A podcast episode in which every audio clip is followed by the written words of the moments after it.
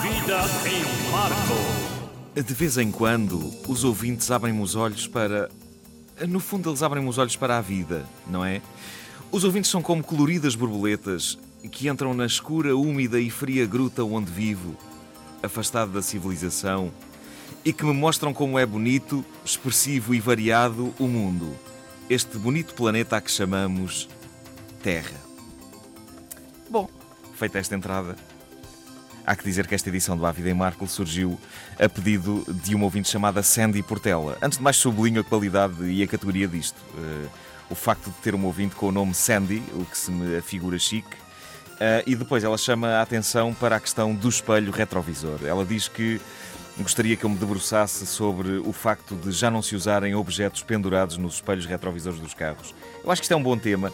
Antes de mais, eu quero dizer que não sei se é exatamente assim. Eu ainda vejo muita gente com coisas penduradas nos espelhos retrovisores. Eh, não sei quem terá sido a primeira pessoa na história a fazer isto, mas creio que a humanidade deve um pedido de desculpas ao inventor do espelho retrovisor. É um pouco mesmo pedido de desculpas que eu acho que a humanidade deve ao inventor da sanita. Uh, para mim ainda não está 100% claro que ele tenha inventado a sanita para o uso que a gente lhe dá. Parece-me demasiado trágico que tenha havido um tipo a pensar: uh, pessoal, aqui está o meu legado para a humanidade, agora caguem nele. Uh, não me parece, não parece. Possivelmente ele queria inventar um bonito vaso para plantas. Alguém olhou para aquilo e disse: Não, não, pá, isto dá é para um tipo se aliviar.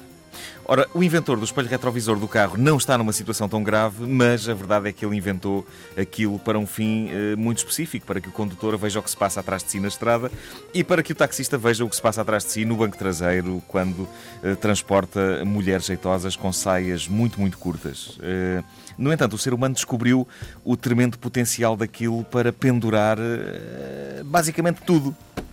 Eu já viajei em táxis que têm tanta coisa pendurada no espelho retrovisor que se torna difícil ver o caminho. Uh, como é óbvio, as pessoas crentes penduram ali o terço. Há tanto terço pendurado em espelhos retrovisores de carros por esse país fora que eu acho que por esta altura o Vaticano deveria considerar oficialmente o espelho retrovisor como um objeto sacro. Uh, abençoado seja o inventor do espelho retrovisor, porque arranjou maneira dos terços e dos crucifixos terem um suporte quando viajam, quando viajam de carro.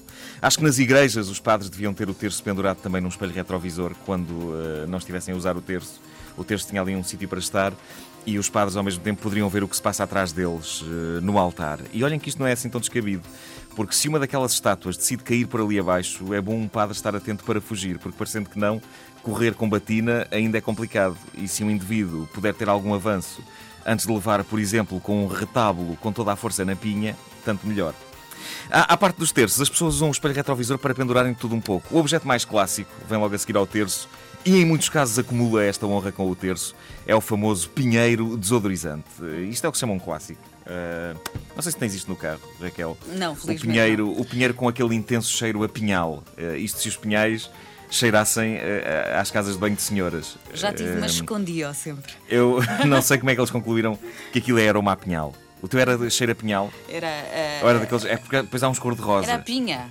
Era uh, ora bem, eu já estive em vários pinhais e nenhum cheirava assim. Uh, é como os desodorizantes de WC que têm nomes do estilo Rio Selvagem. Epá, Rio Selvagem é aquilo que as casas de banho cheiram precisamente antes de terem um desodorizante desses. Uh, sobretudo se estivermos a falar de um Rio Selvagem que fique ao pé de uma fábrica. Uh, seja como for, o pinheirinho, o pinheirinho desodorizante é um êxito perene no mundo das coisas que se penduram em espelhos retrovisores. Uh, embora, vistas bem as coisas, seja um objeto um bocado estranho. Uma coisa é ter um desodorizante daqueles pequenos e discretos que fazem um carro cheirar bem, sem que as pessoas deem por isso, uh, não é? Fazendo quase.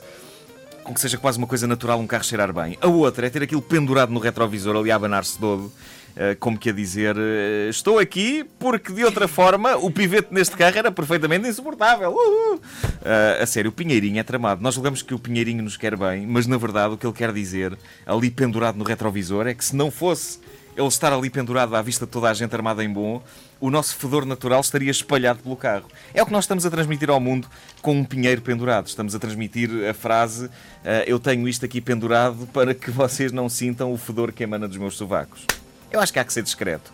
No entanto, sem dúvida que a coisa mais intrigante que se vê pendurada nestes espelhos retrovisores, e, a uh, a Sandy chama a atenção para isto, uh, são os dados. Aqueles dados de jogar gigantescos feitos em peluche.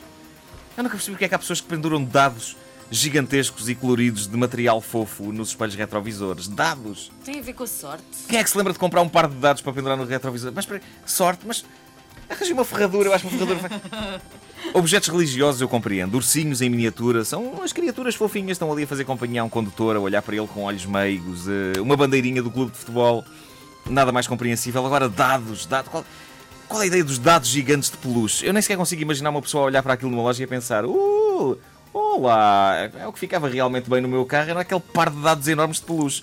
Eu aqui há tempos entrei num táxi e tinha dois dados de peluche pendurados no retrovisor. Estavam tão encardidos, tão disformes, que por momentos eu pensei que fosse um casal de hamsters eh, de estimação do taxista. Tivessem morrido e que ele tivesse pendurado no retrovisor para não se separar deles. É, é a derradeira homenagem, eles vão aqui pendurados. Só depois percebi: não, não. São os malditos dados de peluche, eh, possivelmente já com piolhos. Tinham ar disso. Claramente nunca tinham sido esfregados com o shampoo próprio que deve haver para dados de peluche. Por isso, em resposta ao que diz a nossa ouvinte Sandy Portela, hum, eu não acho que as traquitanas andem a desaparecer dos espelhos retrovisores. Acho que é o tipo de tradição do mundo automóvel que não desaparece. Eh, É um pouco como o autocolante da Penélope, aquela cabeça de mulher de cabelo comprido e chapéu, eh, que é, ainda hoje há automobilistas que acham que é boa ideia ter colado na traseira do carro numa comovente ilusão de que aquilo os irá fazer parecer sexy. Meus caros, gostava de vos dizer que não. Não faz. Aquilo é, um- é o logotipo de uma discoteca famosa em Espanha. Mas experimentem olhar para o condutor de um carro que tenha aquilo colado na traseira e rapidamente vão perceber que, em boa parte dos casos, aquilo é malta que nem, nem sequer nunca foi à dancetaria do bairro deles, quanto mais à discoteca Penélope em Espanha. É claro que um dia. no auge das Penélopes, eu entrei num, num táxi que tinha uma Penélope estampada atrás.